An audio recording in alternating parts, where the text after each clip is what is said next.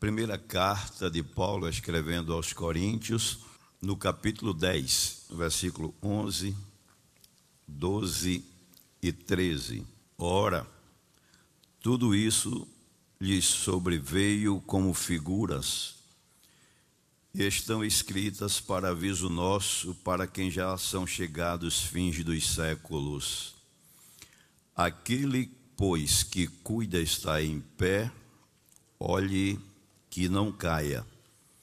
Não veio sobre vós tentação senão humana, mas fiel é Deus que vos não deixará tentar acima do que podeis. Antes, com a tentação, dará também o escape, para que a possais suportar. Amém. Queridos irmãos, é tão bom estudar a palavra de Deus, porque a gente aprende, a gente é orientado, a gente é alimentado, por isso que ela é boa, viva e eficaz. E cada, cada vez que nós lemos um texto sagrado, o Espírito Santo sempre tem ali uma mensagem para nós.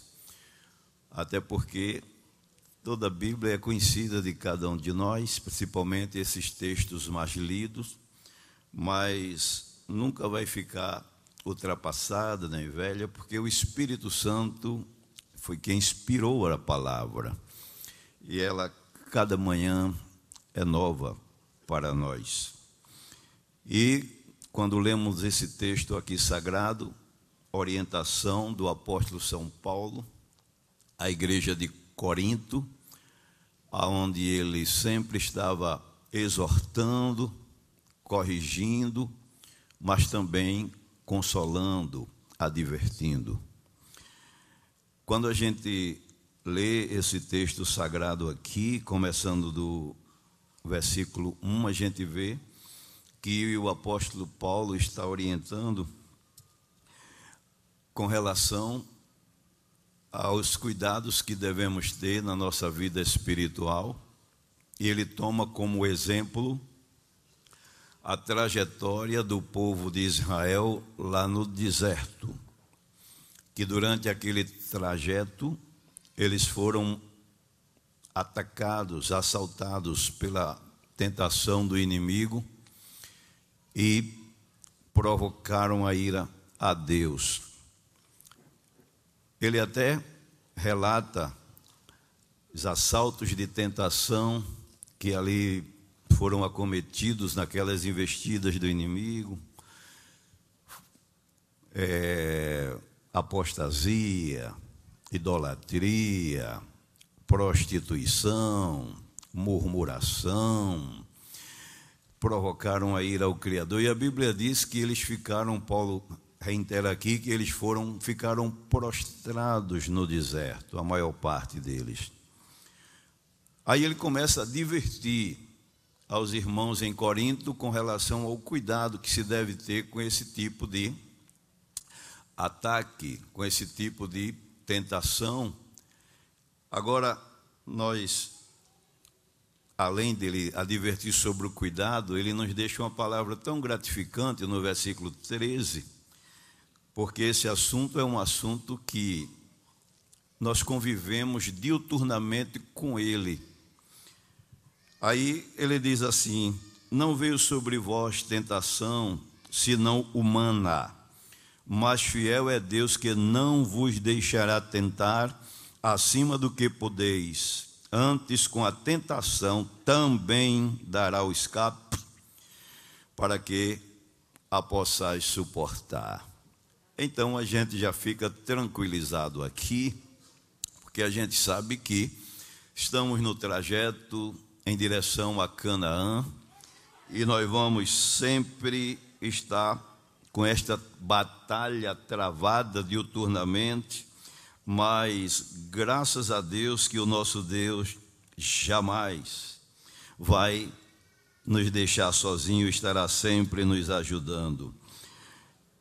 Quando o homem perdeu a sua comunhão com Deus, sua perdeu a imagem, a semelhança, o jardim, por conta do engano do inimigo. Deus usou na sua grande bondade, preparou um novo e vivo caminho para o homem ser restaurado outra vez daquilo que perdera.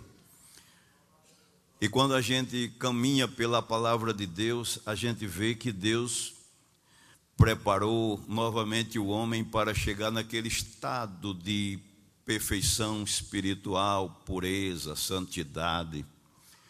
A, a carta de Paulo aos Efésios, no capítulo 4 e o versículo 13, ele chega a dizer: Até que todos cheguemos à unidade da fé e ao conhecimento do Filho de Deus, a varão perfeito à medida da estatura completa de Cristo.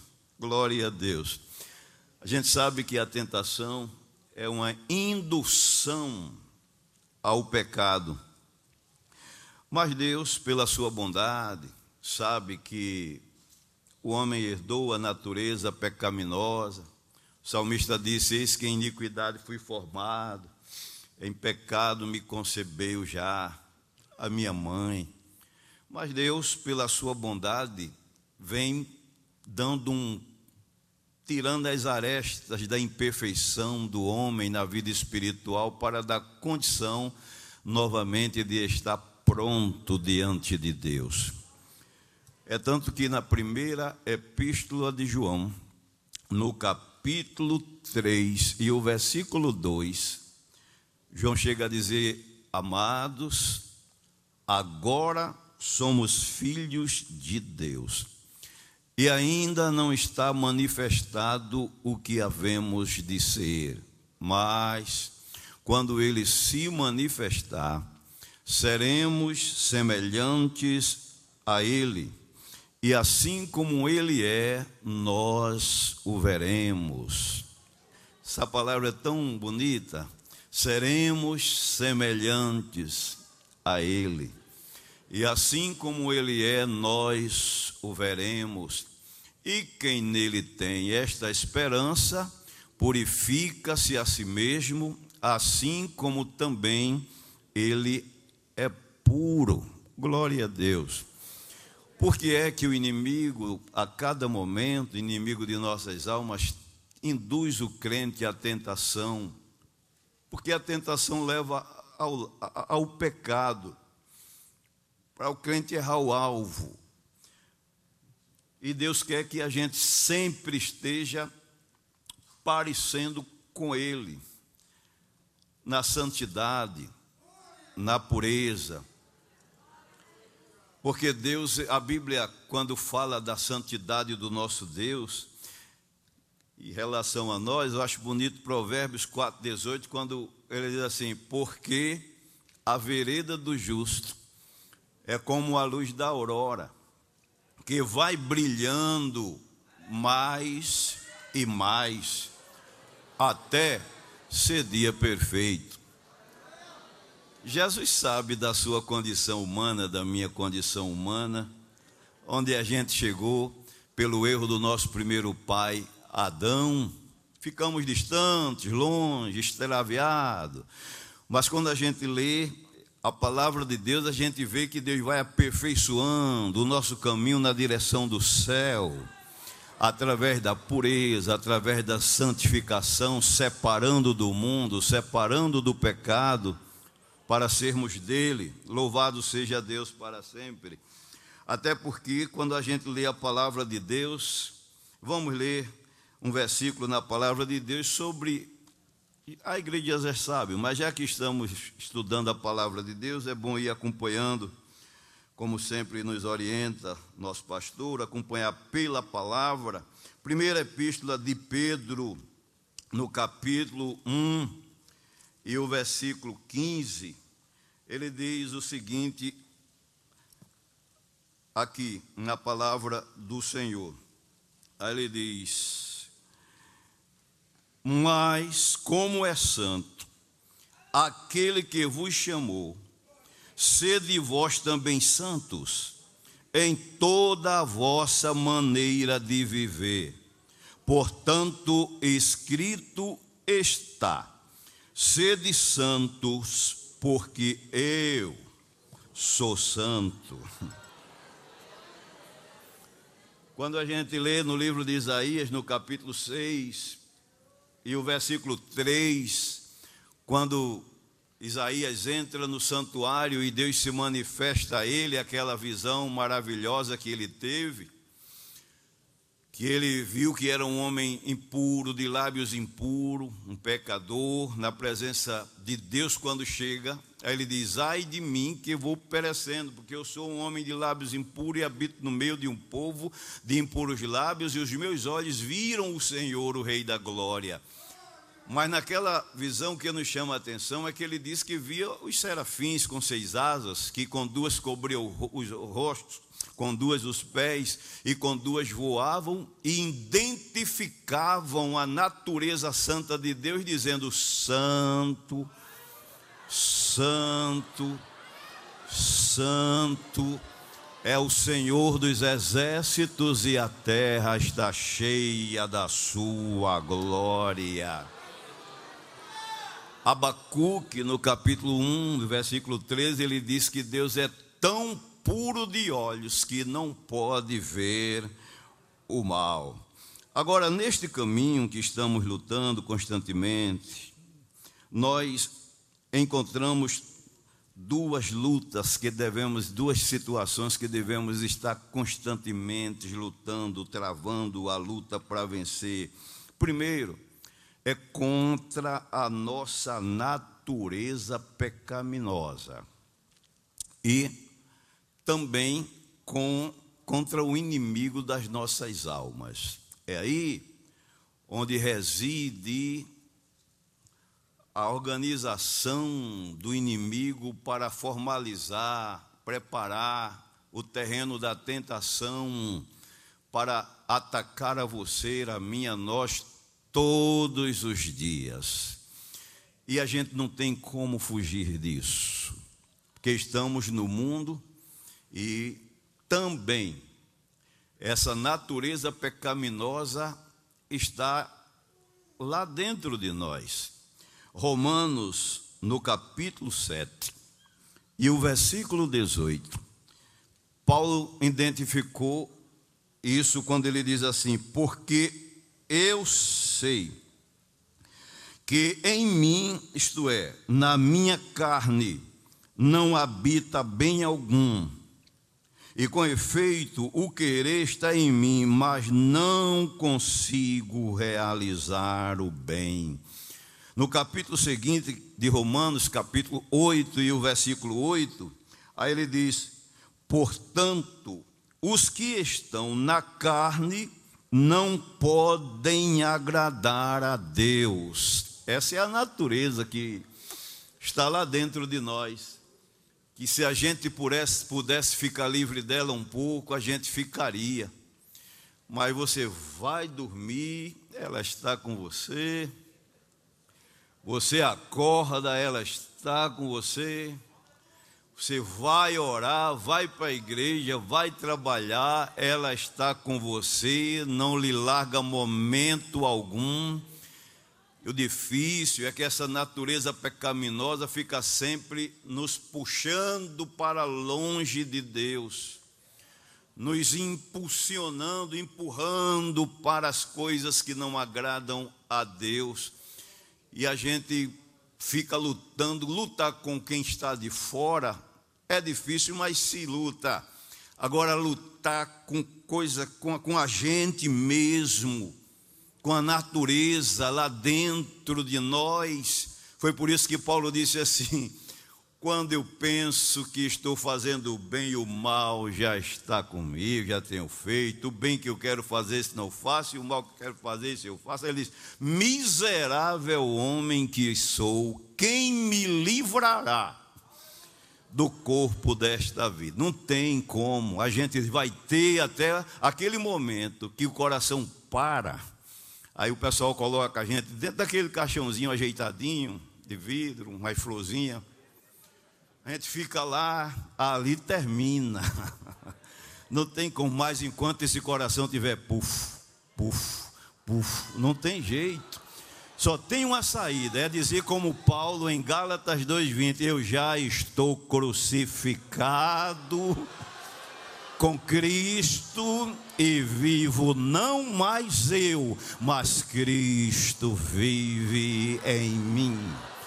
E a vida que agora vivo na carne, vivo na fé do Filho de Deus, que me amou e se entregou a si mesmo por mim. Não tem como.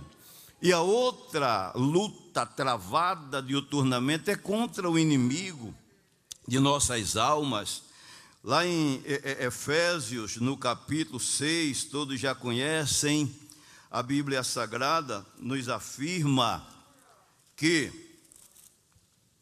é as, é as hostes do mal, quando ele diz assim: porque não temos que lutar contra a carne e o sangue, mas sim contra os principados, contra as potestades, contra os príncipes das trevas deste século, contra as hostes espirituais da maldade nos lugares celestiais. Primeira epístola de Pedro, no capítulo 5, versículo 8, ele ainda nos exorta dizendo: sede sóbrios e vigiai, porque o diabo, vosso adversário, anda em derredor, bramando como leão, buscando a quem possa tragar. Interessante. Aí quando eu leio esse texto sagrado citado por Paulo, dito por Paulo, aí a gente fica mais confiante em Deus, porque ele diz assim que Deus não nos deixará ser tentado além daquilo que podemos suportar e aí é quando ele manda, quando ele manda o escape. Ele está sempre nos ajudando porque Jesus foi humanizado para experimentar isso que nós experimentamos cada dia para lutar, guerrear nessa batalha que nós guerreamos todos, todos os dias. Palavra de Deus em Hebreus, no Epístola aos Hebreus, no capítulo 2, e o versículo 17 e 18 diz-nos assim: Pelo que convinha que em tudo fosse semelhante aos irmãos, para ser misericordioso e fiel, sumo sacerdote naquilo que é de Deus, para expiar os pecados do povo porque naquilo que ele mesmo, sendo tentado, padeceu, pode socorrer aos que são tentados. Ainda no capítulo 4 e o versículo 15 de Hebreus, diz assim: Porque não temos um sumo sacerdote que não possa compadecer-se das nossas fraquezas, porém um que, como nós, em tudo foi tentado, mas sem pecado. Louvado seja Deus para sempre. Por isso que quando você está naquela batalha espiritual que você pensa que não vai conseguir, de repente você ora, você clama, você pede, começa a sentir aquela força sobrenatural lhe impulsionando para longe da tentação, lhe dando força para vencer a tentação. Em tudo, Jesus foi tentado, mas sem pecado ele venceu, e hoje, sumo sacerdote, sabe, por isso que ele tem nos livrado, nos guardado do maligno. Por isso, não tem uma pessoa melhor que Jesus no qual possamos aprender como resistir e vencer as tentações. Temos um exemplo na Bíblia com o nosso Senhor Jesus Cristo, em Mateus, no capítulo 4, quando ele foi levado pelo Espírito para ser tentado pelo inimigo, ali também aprendemos com Jesus as brechas por onde o inimigo procura te atacar, me atacar, nos atacar na sagacidade que ele tem. Mas a Bíblia nos ensina como a gente vencer. A gente, quando lê esse texto sagrado, no versículo 3, na, nas investidas que ele deu em Jesus, aí ele diz assim: Se tu és o filho de Deus, manda que estas pedras se tornem em pães. Interessante aqui. Nós aprendemos alguma coisa aqui e a gente começa a ver como o inimigo é astuto para induzir ao erro, para induzir ao pecado, para induzir às dúvidas, uma série de coisas. Ele diz assim: se tu és o filho de Deus, manda que estas pedras se transformem em pães. Interessante, ele não sabia que Jesus era e é o Filho de Deus, mas quis induzir a Jesus a, a, a, ter aquela dúvida sobre a paternidade divina. Aí ele diz assim: se tu és o Filho de Deus. Ora, quando a gente vai na Bíblia Sagrada, a gente vê que em toda a Bíblia Deus está carimbando Jesus como seu filho. Isaías, no capítulo 9, o versículo 6, ele já profetizara para a sua geração, dizendo, e para gerações futuras, dizendo, porque um menino nos nasceu, e um filho se nos deu, e o principado está sobre os seus ombros. Ele disse, um filho se nos deu e o principado está sobre os seus ombros, e o seu nome será maravilhoso, conselheiro, Deus forte, Pai da eternidade, príncipe da paz. Cumprindo-se a plenitude dos tempos, veio Jesus. Lucas, no capítulo 1, e o versículo é, 31 e 32, quando Maria recebeu aquela saudação maravilhosa dos anjos: Salve, agraciada, o Senhor é contigo, porque darás à luz um filho, e por-lhe-ás o nome de Jesus, e ele será grande, e será chamado Filho do Altíssimo. Quando Jesus, ele, ele começou o seu ministério, no capítulo anterior ao capítulo 4 de Mateus, no capítulo 3 e o versículo 17, Jesus foi ser batizado por João. E a Bíblia diz que quando ele foi batizado por João, tendo orado, os céus se abriu, o Espírito Santo desceu em forma corpórea de uma pomba e o Pai bradou lá de cima: Este aí é meu filho, amado em quem me comprazo. Satanás gosta de enganar, gosta de pôr dúvida, gosta de tentar.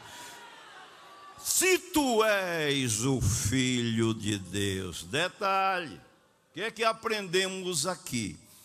é que muitas vezes o inimigo sabe da sua convicção de fé cristã em Deus, mas procura colocar dúvida quanto à sua fé, quanto às suas convicções.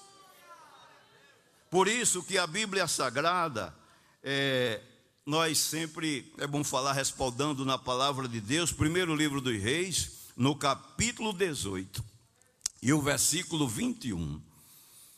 Quando o povo de Israel estava sobre a influência do rei Acabe e Jezabel, ora cultuava a Baal, ora cultuava ao Deus de Israel, Deus dos hebreus.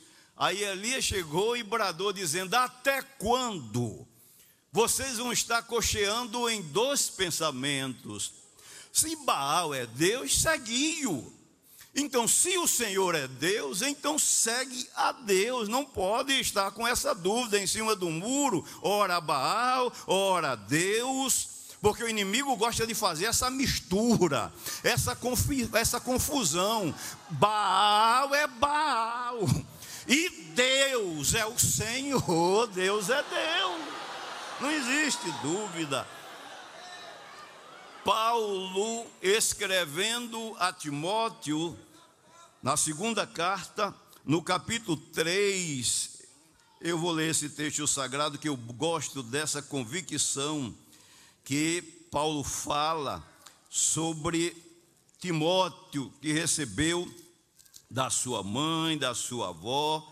Eu acho interessante esse texto sagrado aqui na palavra de Deus, quando ele diz, segunda carta de Paulo a Timóteo 3, e o versículo 13, 14, 15, diz assim: E também todos que piamente querem viver em Cristo sofrerão perseguição, diz, mas os homens mal e em, maus e enganadores irão de mal a pior enganando e sendo enganado. Mas tu, porém, Timóteo, permanece naquilo que tens aprendido e de que foste inteirado, sabendo de quem o tens aprendido, e que desde a tua meninice sabes as sagradas letras que podem fazer sábio para a salvação pela fé que há em Cristo Jesus. Louvado seja Deus para sempre.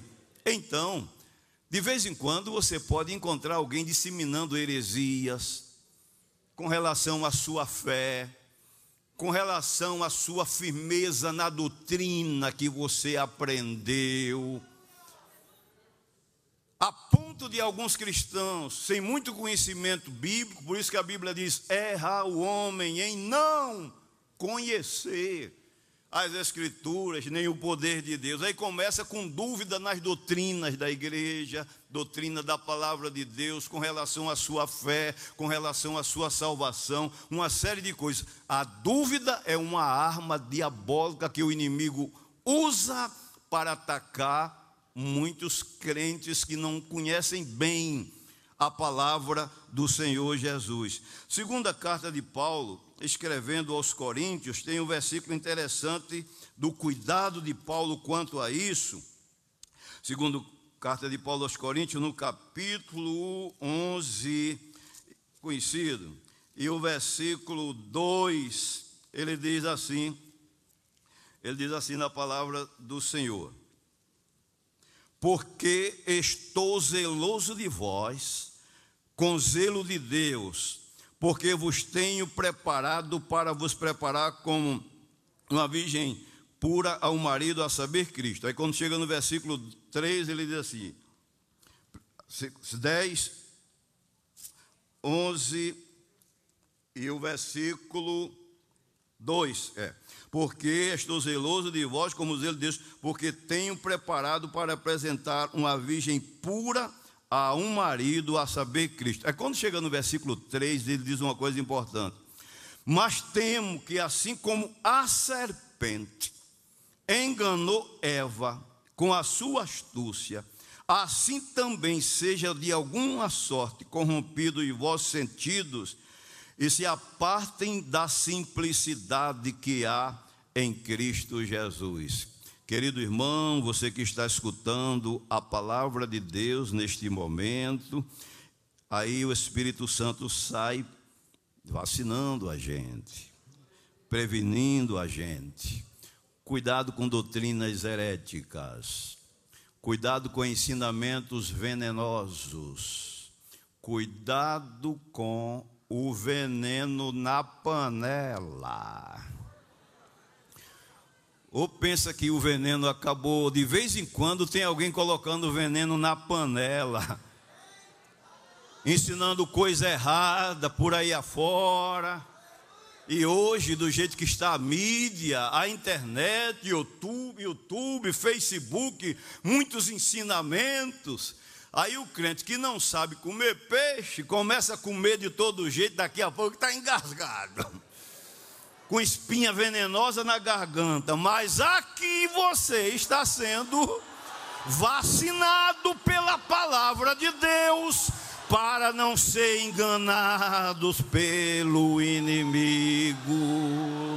Ele gosta de enganar, de pôr dúvidas.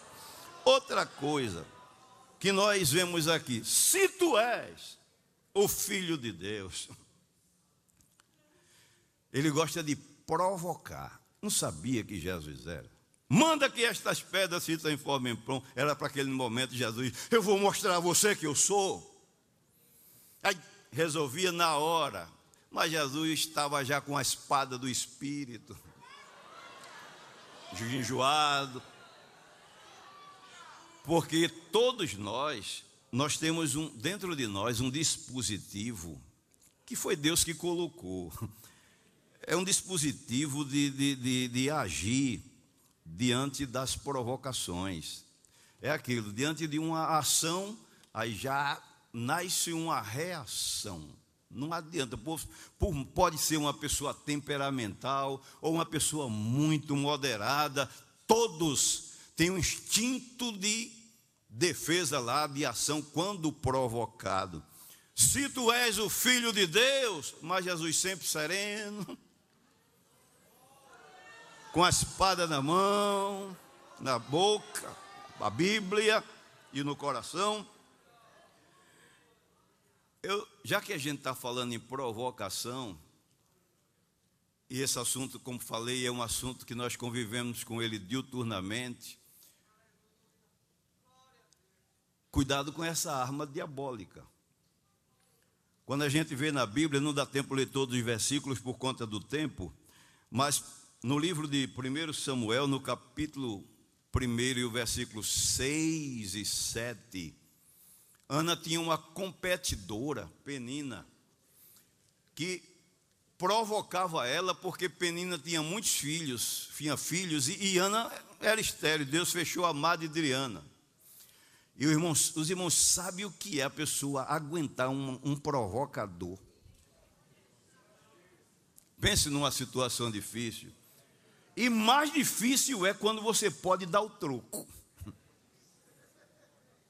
Mais difícil ainda. Quando você pode dar o troco, é a que deve vigiar mesmo, porque você tem que puxar o freio de mão, o freio de. puxar tudo que é freio. Porque o inimigo vai provocar cada vez mais. Ele provocou Jesus, não vai provocar a mim, não vai provocar você. Aí Ana, chorava e orava amargurada, como diz a Bíblia, de espírito. O próprio Jesus, ele foi provocado.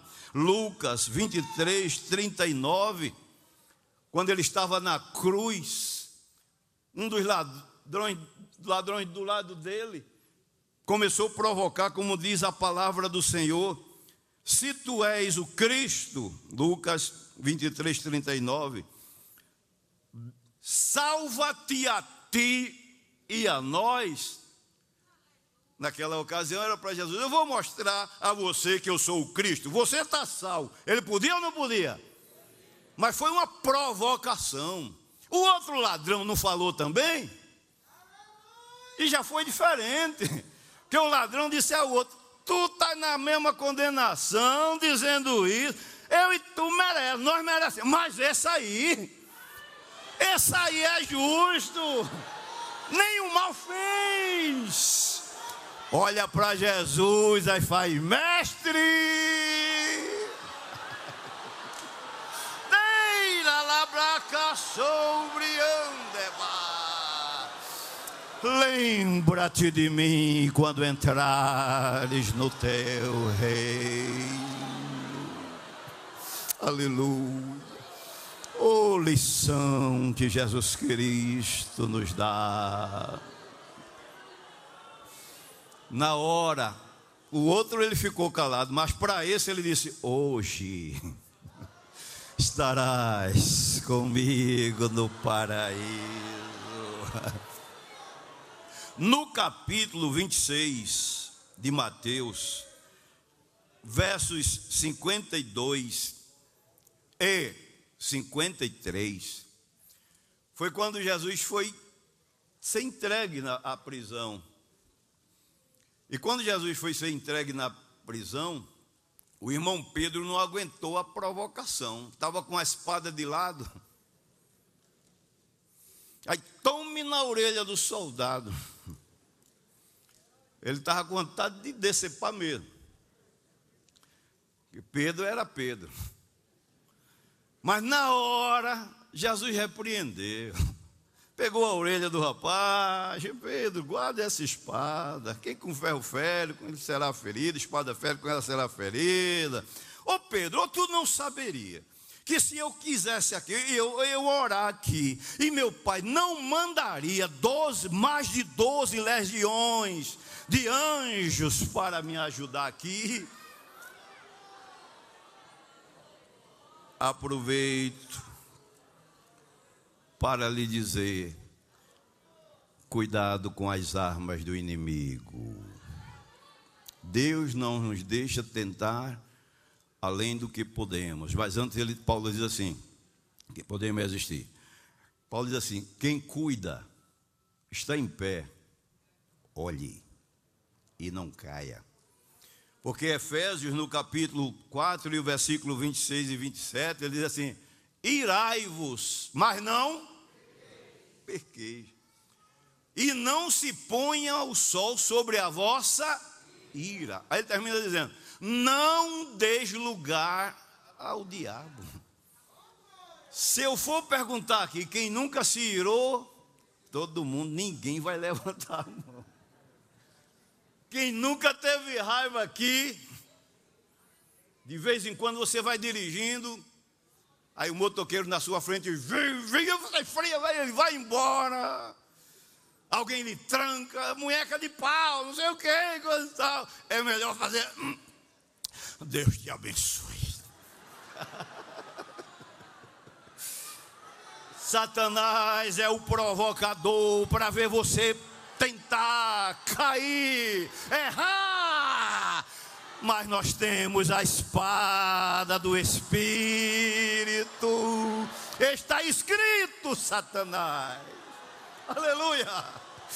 Nem só de pão vive o homem, mas de toda palavra de Deus.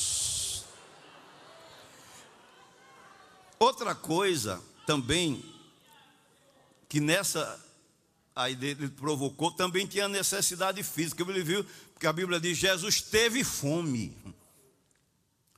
E claro, que Jesus transformando o pão, quem sabe, se alimentaria, no outro dia teria fome de novo, novamente, e aí, com a consciência pesada de anteriormente, mostrou o poder dele, mas teria feito que Satanás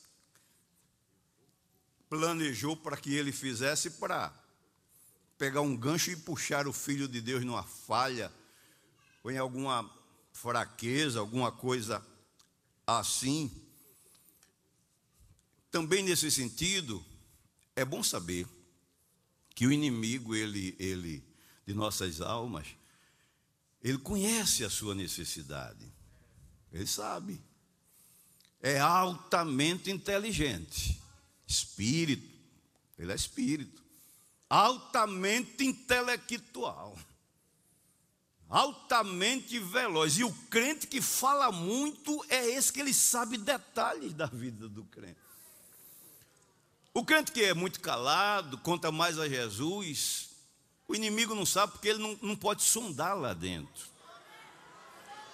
Só quando fala, ah, ela está passando isso, ele está passando isso, ou vê as consequências acontecendo. Ele sabia que Jesus estava com fome, precisava se alimentar. E é aí que ele vai tra trabalhou também com a astúcia dele. Cuidado com o engodo do inimigo naquela necessidade que você está tendo. Porque aí ele, ele chega também. Aprendemos aqui na palavra de Deus isso. Eu, eu na escola dominical onde eu estava cooperando, o meu professor, o meu professor, eu era jovem ainda, mas tem ensinamento que a gente não esquece. O irmão Antônio Aniceto, já está com o Senhor, ele ensinando uma lição sobre a, a, como vencer, o jovem vencer a tentação. Ele entrou num assunto, eu aprendi até hoje. Ele disse: Eu, eu, eu venci, eu, Deus me deu um livramento, porque eu resisti a uma tentação na firma que eu trabalho. Trabalhava no porto, no navio. Ele disse que eu, eu trabalhava no setor que recebia os cereais, era fardo de charque, era tanta comida, era cereais. E em casa eu estava com um menino tudo com um necessitado de alguma coisa e tal. Aí eu, ele disse assim que uma certa vez o, o, o é, os colegas dele lá, quando chegava a mercadoria e não tinha uma certa fiscalização, mas tinha a ordem, e cada um tirava isso, tirava aquilo, e ele dizia, dizia, irmão, tu não vai levar não, irmão? Não, não pode, não tem um ordem. Aí um dizia assim, é por isso que eu não sou crente precisando, com fome, necessitado, para ser honesto. Agora, isso aqui ninguém está vendo, não, irmão. Aí ele dizia: Não, mas tem um.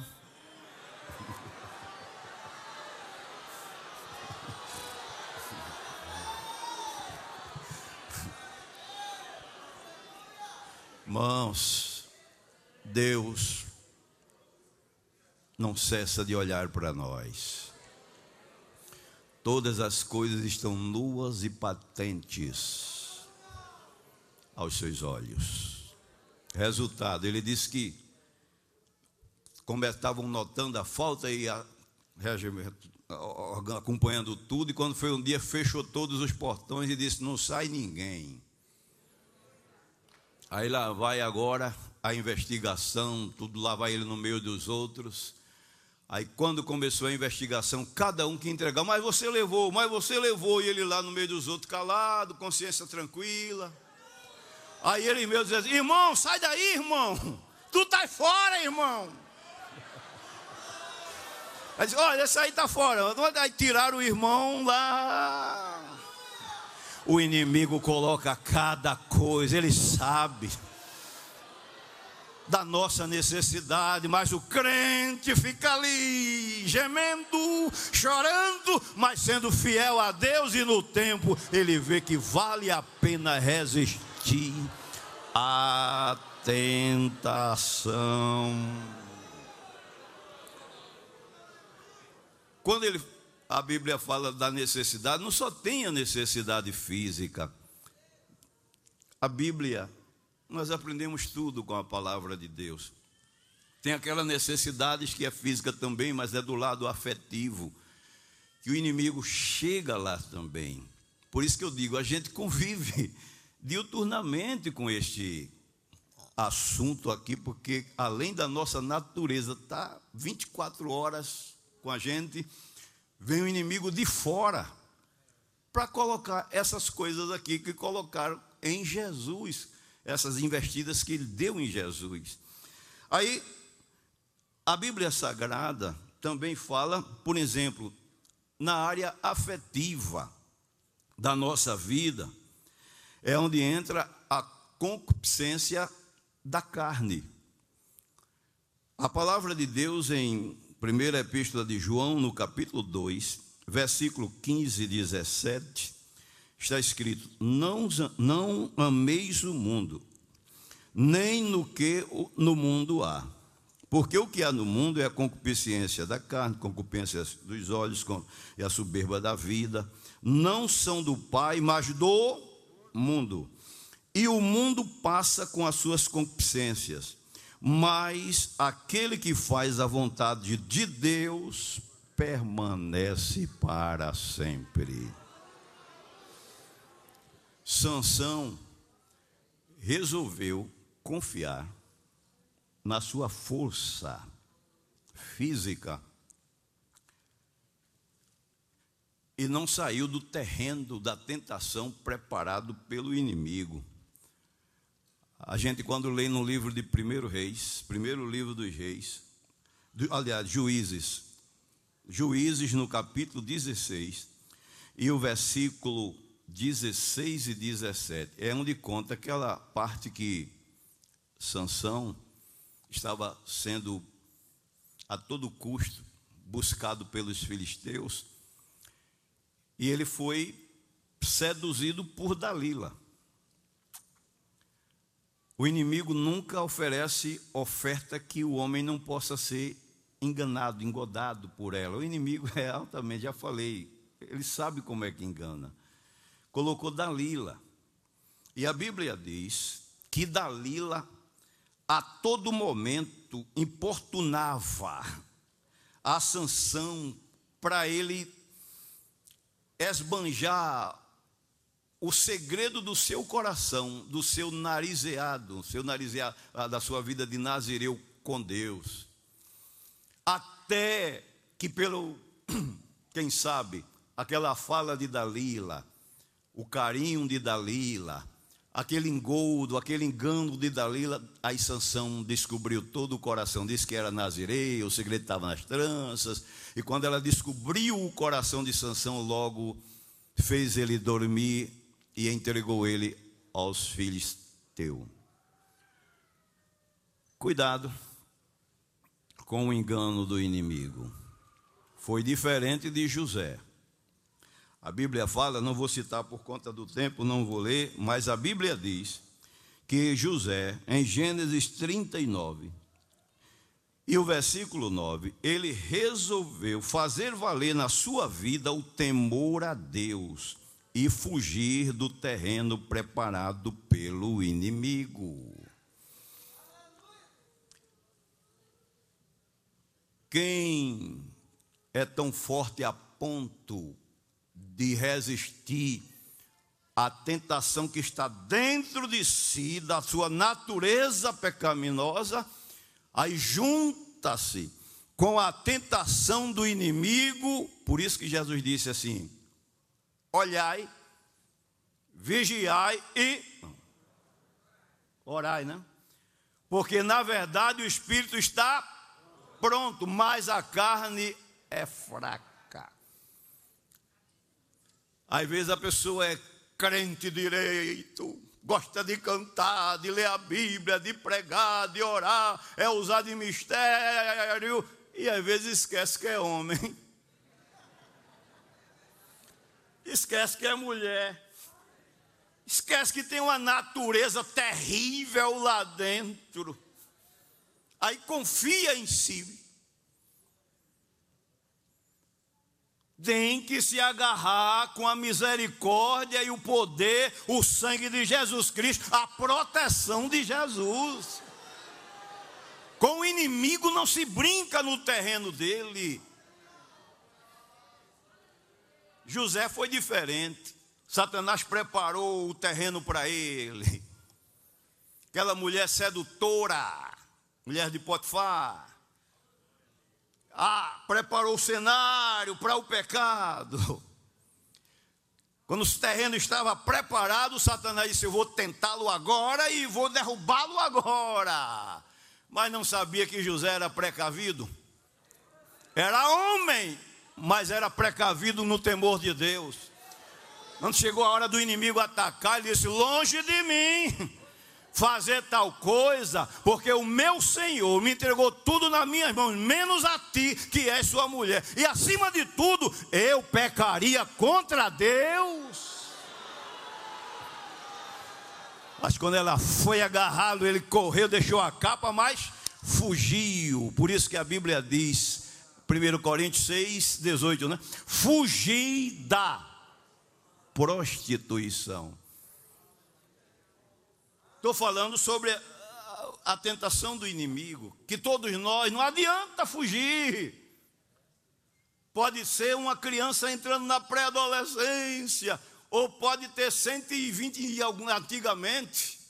Já na hora de morrer, mas o diabo está ali tentando. Só o sangue de Jesus, só a graça de Deus, só Jesus para nos dar o escape, o livramento, a graça, a força de resistir. Sansão foi mostrar que era homem. Terminou morrendo debaixo dos escombros do templo de Dagon, cego. José resolveu confiar no temor a Deus. Não, eu sou crente, eu sou santo, eu temo a Deus, eu vou é correr. Cuidado com a provocação. Mostra que é homem, jovem. Moça. Homem casado. Mulher casada. Servo de Deus Satanás tentou Jesus, mas Jesus venceu com a palavra. Você está recebendo a palavra de Deus aqui, sendo enriquecido. Aleluia! Pela palavra para resistir à tentação, vencer o inimigo. Se o inimigo pudesse, você nem estava ouvindo essa palavra. Porque ele está perdendo muito terreno nesse momento. Alguém que já estava com o pé no abismo está saindo agora pelo poder da palavra. Ei, la laga sobre